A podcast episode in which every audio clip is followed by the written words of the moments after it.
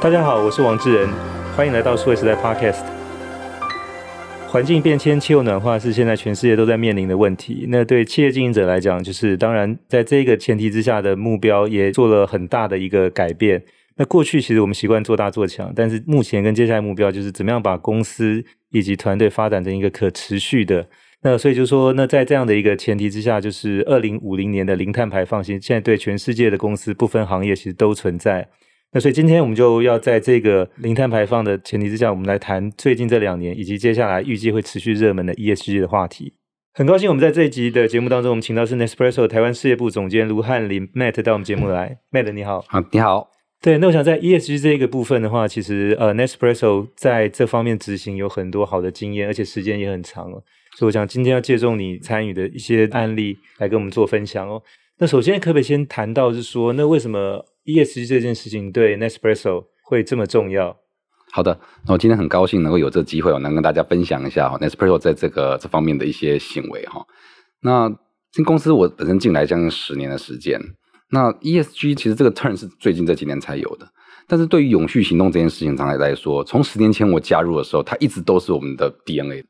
就如同之前讨论到说，哎，我们品牌建立的过程中，都会有一些角度需要去堆叠、去建立，可是。Sustainability 在我们团队中一直都是一个必要的话题，这样。如果我们说到说这个行为本身在开始的时候呢，那可能是在二十五年前的时候，我们就在呃，我们开始了一个 Triple A 的 program 啊，这个 program 在二零零三年的时候跟雨林联盟开始合作，那针对我们咖啡的部分呢，来做一个 sourcing 上面的进步。这边有个机会跟大家介绍一下这个 Triple A 里面的内容哈，这个 AAA 这个的内容其实它本身呢就是在协助咖啡农在栽植的时候能够让它更永续的种植，里面包含的面向其实相当多。当我们真的在跟咖啡农在一块的时候，你会发现说，哎，它本身对种植的技术，以及说对这个土地的维持、农药的使用，哦，这都是需要专业的人士介入之后，才能够保证它一个比较长期可以持续耕种，而且并且有稳定产出的一个过程。这其实需要技术，所以雨林联盟在这部分也给了我们很多的协助，然后让我们可以呃得到相关的认证。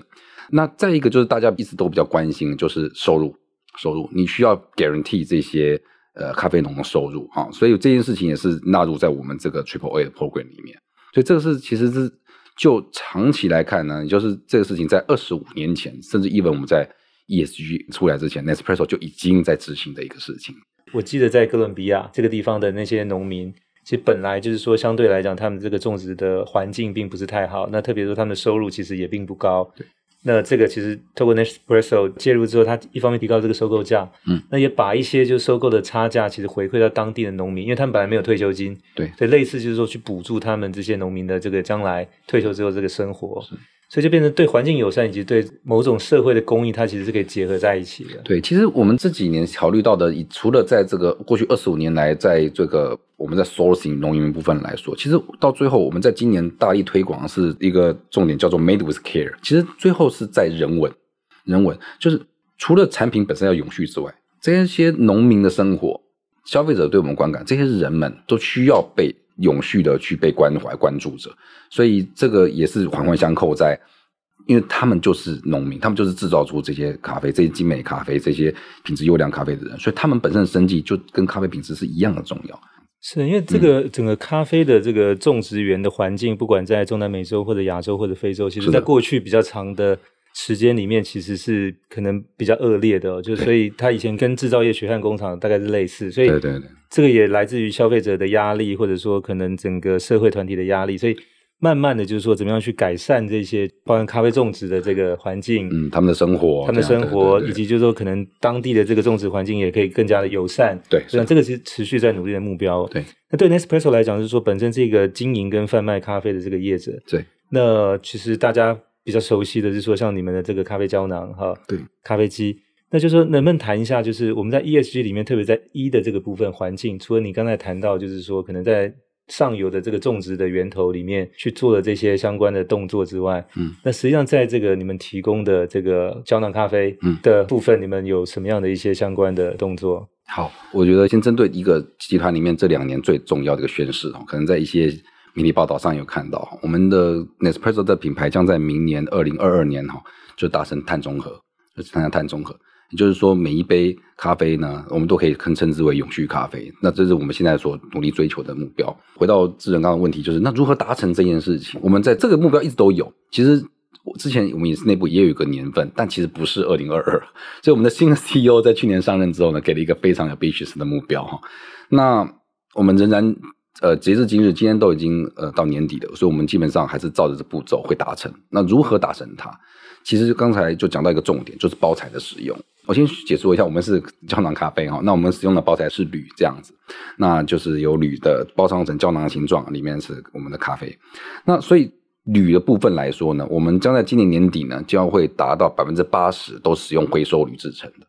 那除了在这个值的改变来说呢，在这个量来说呢，这个每一颗胶囊里面用的这个铝的量也会减少百分之九点二，所以在值在量的部分都会大幅的提升这个产品的永续性。那再加上我们雨林联盟这边一直持续的这些协助咖啡农的一些行为，以及我们也有在使用这个碳抵减的部分，也就是在全世界通过 Pure Project 这种专业组织，提升我们在全世界咖啡产地。做雨林种植这个树木的部分来说，达到碳抵减的速度，所以能够进而达成让我们在明年能够到达碳中和这个目标，这样子。是，那这个碳中和其实是不容易哦，因为它其实有三个阶段。因为第一个阶段你要先做碳排查，对，就是说所有的过程里面大概的碳排放的量哦。是是是。那第二部分有所谓的碳交易，就是说你要么去买可能这个额度回来去抵减，或者说你可能想办法去种树或者其他方式去去，才有到第三个阶段所谓的这个零碳，就是碳中和的部分。那你刚才提到是说，其实在这个包材的部分，其实铝回收。那我看到说，其实，在台湾你们也设了相当多的这些回收点哦。对，包含是说一开始是他自己要可能去到这个回收点，后面其他其实可以透过邮政的方式，就是邮资由你们来承担，然后他是，是对这个部分能不能大概谈一下，就是这个做法啊、呃、是怎么开始的？是的，是的。我我们刚才就提到比较多的是总部的层面上的行动哈，因为毕竟我们产品都是进口产品。那接下来我们讲到就是呃，在超过五十个呃市场中间，每个市场里面的作为。那我们今天就要特别分享，就是台湾的市场的部分。我们的品牌是在二零一二年引进台湾的。那在过去的近十年来的时间呢，也不断的在寻求如何去呃达到我们回收的这个动作。其实这我我发现这件这个议题在很多的论坛中，我都发现有个点，就是大家很难突破，就是你如何将你售出的产品给取回，就你卖出去的产品。消费者使用完之后，因为我们是个 to C 的企业，但是你要把它取回来，这里面的诱因其实非常非常难去建立哦。那我们在二零，我先分享一下这进程。二零一五年的时候，我们仍然是靠的是自己的销售点，也就是我们的百货专柜以及我们的精品店哦，将近三十个点位来做回收的动作。但是这不足以去满足我们的进程这样子，于是我们开始在也是一五年，我们开始跟呃刚才提到的中华邮政有合作这样子。我们在邮局的实体通路。全台湾以实体通路啊，也是都达到了可以回收的动作。大家只要会员只要把使用后的胶囊放进袋子中，然后回到邮到邮局里面，邮资也都全部由 Nespresso 品牌方负担。但是到去年的时候，因为外部的情势不断的改变，去年疫情爆发了，哦，但是大家在家里还是会使用咖啡的情况下，那我们在五月十七号，也就是这个我们全球的回收日的时候，我们也再次的在我们在在扩张我们的回收范围。我们把所有的 i 邮箱也纳入这个范围中。那 i 邮箱一直是这个中华邮政很重要的一个提升效率的方式吧，这么说一个一个重要的 project。所以现在台湾目前是超过两千个回收点是可以做这个零接触的的回收的动作。那我们仍然保持一样的规则，就是我们仍然所有的邮资，大家消费者只要到 i 邮箱的点。然后列印出来这个回收单，然后放进去，所有的邮资也是由 Nespresso 负担。那这个回收的铝，一方面再制为这个新的这个铝的包材哦，对，以外就是还有什么其他的用途？对，所以就是我们在过程中一直都蛮大的挑战的点，就是说你回收之后，你如要你要如何去处理它？所以其实这我们有点倒过来讲的话，事实上我们是先想好要怎么处理它，再进行回收的动作哈。两个基本上是同步进行，但是你要第一个要先具备。完整的回收能力必须要达到百分之百的这个 capacity 是能够去处理回收回来的自家产品，就这点事情我们也是在二零一五年找到了伙伴，所以呃能够达到这个要求。那再来则是说回收之后呢，我们面临第一个问题是将使用过后的胶囊怎么样将铝跟咖啡渣做分离的动作，这样子，所以我们找到厂商，然后寻找到单独为我们这个品牌产品而研发出来技术，将它分离出来。分离出来之后呢，我们的铝制品呢，则是在每一年呢，我们的公司都会推出这个我们给我们叫做 second life product，给它给我们这个回收铝呢，做它做在熔炼之后呢，再次回到我们的这个循环体系中，然后我们制作出精美的这个文具商品啊。在我们的会员可能都知道，我们每一年呢，在我们的这个我们的 passport campaign 里面都会有这个礼品啊。如果在点数到的时候，我们都会再回到消费者手上，也就真正达到循环经济的一个作用，就是你手上的这一个礼品就是您喝过的咖啡。然后，那这个是主动铝的部分。那这个每一年我都有不同的的创意，然后推陈出新。那今年则是手机做的部分。对，所以就是我看到，就是那个手机座也是由你们大概有三百颗，是的，的那个呃铝的那个胶囊回收之后做成的这个这个礼品吗。对，是的，是的。呃，之前还有还有笔记本。对对对，笔记本是五百颗，然后我们之前还有一个很精美，我个人很喜欢的一个那个笔筒，然后这创意笔筒，那那个是六百颗。对，我们不断每年都会寻找，那今年可能很快就要开始考虑，明年我们要。做的方向是什么？这样是。那像回收的咖啡渣呢？嗯，咖啡渣是这样，咖啡渣在一开始的时候的回收，其实一开始仍然是大家第一个联想就是堆肥，堆肥的应用这样子。但但是随着我们的呃呃回收量不断的上升，回收比率不断的提升，那这个。堆肥这个，我们也希望能够让回收出来的咖啡渣能够有更多的用途哈，所以我们在一九年的时候跟台大园艺系合作，那合作就是做一个主题，就是咖啡全屋利用啊，就是回收咖啡渣呢在有机农业上面的应用这样子。那初步的成果在去年就第一次发表哈，所以目前是针对是在小白菜的种植上面来说，那会在它的叶片宽度以及它的植物重量呢都有提升这样子。那持续的研究呢，因为学界的研究我们不能够短期，我们仍然会持续下去。那目前的方向可能还会朝着这个驱虫方向去寻找，说是不是在驱虫方面也会有一个显著性的帮助在有机农业上。那这个过程的结果也在去年的时候有跟那个青年的有机农做分享。是，那这当然这个咖啡渣作为堆肥，大概是一个比较直接能够想到用到的一个一个例子哦。除了台湾，你刚才举的跟台大园艺系这个合作之外，就是我看到就是 Nespresso 总部那边，其实在在意大利有一个案例是说，可能跟当地的这个农民合作，他拿着咖啡渣堆肥去种米。之后，然后 Nespresso 再跟他收购这个米哦。对，是的。所以它等于也是一个循环经济的一个概念。没错，没错，没错。那另外就是，我记得就是在去年我在上海有看到，就是 Nespresso 也跟一款潮牌叫 Ash 是合作了一款鞋子，那其中是用咖啡渣回收去做了它的这个鞋底。对。呃，那另外就是说用这个铝回收去做，因为这款 Ash 的潮牌鞋子它有打了好几排铆钉在这个鞋面上面，对，彩色的。那那个铆钉基本上也 也是用回收这个铝去去做，所以等于说那双鞋子就是一个。环保回收企业的一个概念了，是是是是，对对，我们也是透过不同的跨界的合作啊，那这个部分的合作更重要，则是传递这个永续意义以及我们品牌的决心，就是在这件事情上。所以很重要的事情是在沟通，说这件事情可以使用、可应用的可能性还是蛮宽广。所以，我们这边部分也是非常大的着重在于他们的生计的使用，也包含了刚才提到的这个回去在董业再些一些米啊，回到这个部分，我们实际上也是把种植出来的白米也是再捐赠回去食物银行。就是透过咖啡渣种植出来的米，那有没有是一样在回捐到食物银行？最终还是回到人文的部分，人文的关怀，清新的关怀中。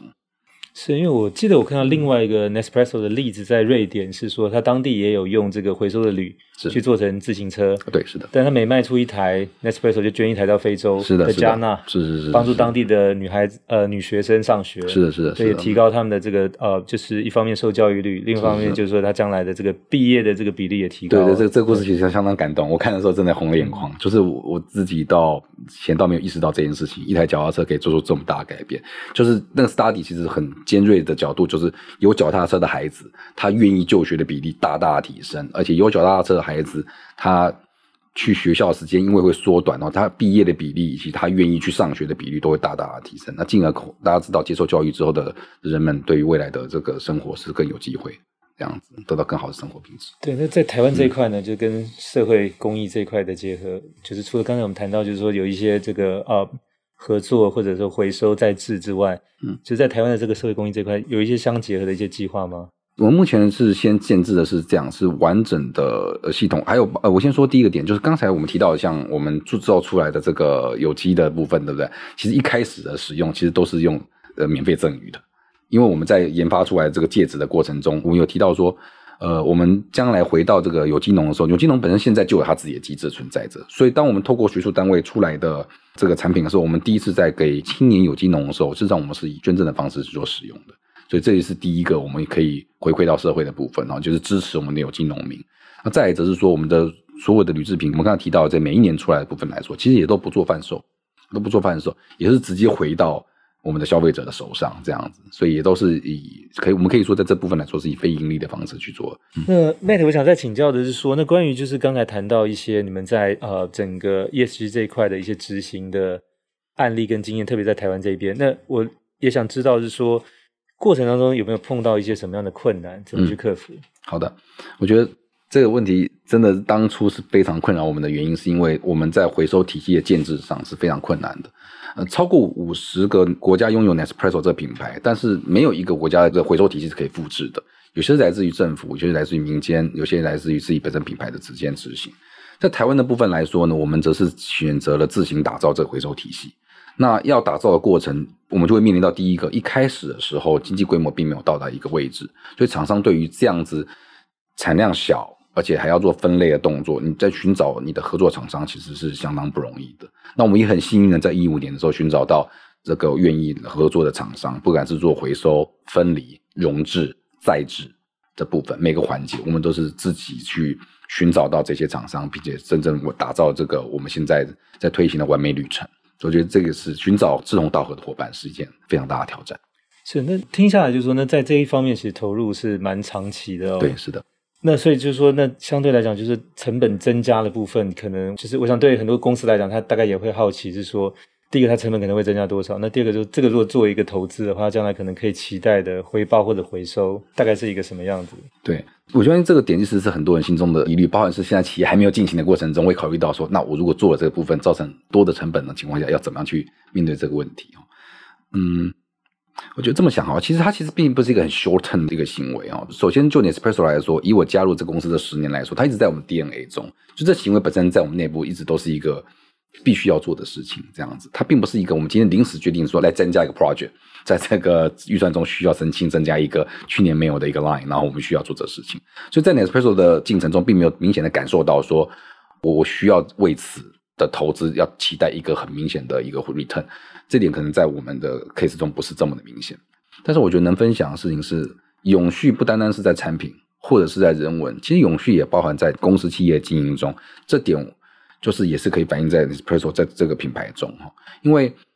消费者的 profile 会不断改变，因为时代不断的在往前走哈。行销五点零告诉我们哦，现在我们是这个时代里面要同时间跟五个不同 profile 的人去做沟通、做行销，一个方式是无法去让大家都接受的情况下。那我们就知道新世代人对于目的很重要，不管是他自己的目的，或他使用品牌的目的。那随着新世代的 Gen Z 的人进来之后，那进入我们的客群中，我们都可以还是可以从这个消费者客群中慢慢感受到说，诶，其实你的品牌有在做永续的行为。那现在新一代的消费者实际上是非常认可这件事情的情况下，他有没有逐渐的进入你的客群中？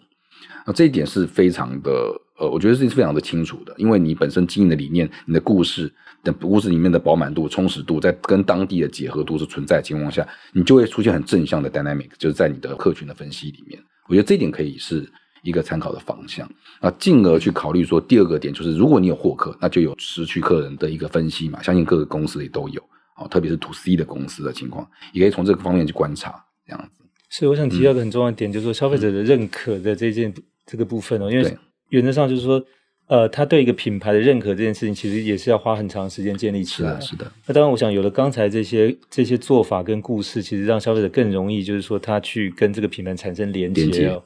那特别是一开始提到那三个 A，其实代表的是所谓的呃品质 （quality）、生产力 （productivity） 跟所谓的可持续性 （sustainability） 这三件事情。那具体说，在你们的咖啡上面，其实也印了这个 logo。对，是的。啊，那这个其实也代表一种认证哦。是的，是的。那这个相对来讲，就是说跟其他的同行之间的一个区隔就很明显了。所以，我想这个一方面就是说，它其实在品牌的这种认同上面，以及可能在一一些所谓的这种呃。社会的大家的这种所谓的某种价值的这种认证上面，其实也达到一个同样这样的目的。对对对，那那这也包含反映在我对我工作的地方的认可这样子。对，毕竟我们在一个地方工作了十年，你还是深深的可以认可的话，那我觉得还是一个比较。对生活上比较正向的一件事情，这样，而且可能对对你们的员工来讲也是一个，就是说，因为我在这样的公司工作，可能跟其他不是这样类型的，其实它的差别还是蛮明显的。对对对，我们现在是基本上呃，不单单是呃，不管是这这已经不单单只是行销部门的这责任，我们现在办公室里内部呢，其实基本上就是充斥着这文化中都包含了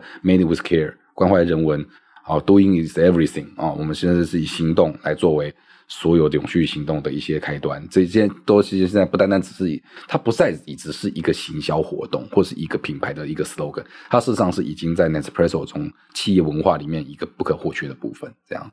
是，那我想就是说，因为台湾现在有越来越多的企业，其实一方面在做它的 ESG 报告，那同时也在规划说它在这个领域它能做什么。特别我想在这个所谓环境跟这个社会责任这一块哦。嗯那当然都会期待说，是不是诶有一个标准答案，有一个 guidebook，然后可能全世界放诸四海皆准。但现在我从你们的例子看到，其实是不存在这样，因为可能全球存在就是一个精神哦，嗯，但具体落实都要到各个当地，根据当地的这些可能情况，或者说团队的创意去发展出来哦。对，所以能不能谈一下，就是那可能在你们这个 Nespresso 台湾的这个团队。跟全球的团队之间，就是说，可能在 ESG 的推动这件事情上面是怎么来 co-work？因为你又有一些可能大家原则是一致的，但是你在台湾，你又必须根据本地的一些情况去发展出你的创意跟执行。对，是的。那我觉得这件事情受限在于每个地方它的禀赋的资源不同。像我们台湾，基本上有一件事情，我是觉得身为台湾人是非常非常幸福的，就是我们对环保意识是非常认可的。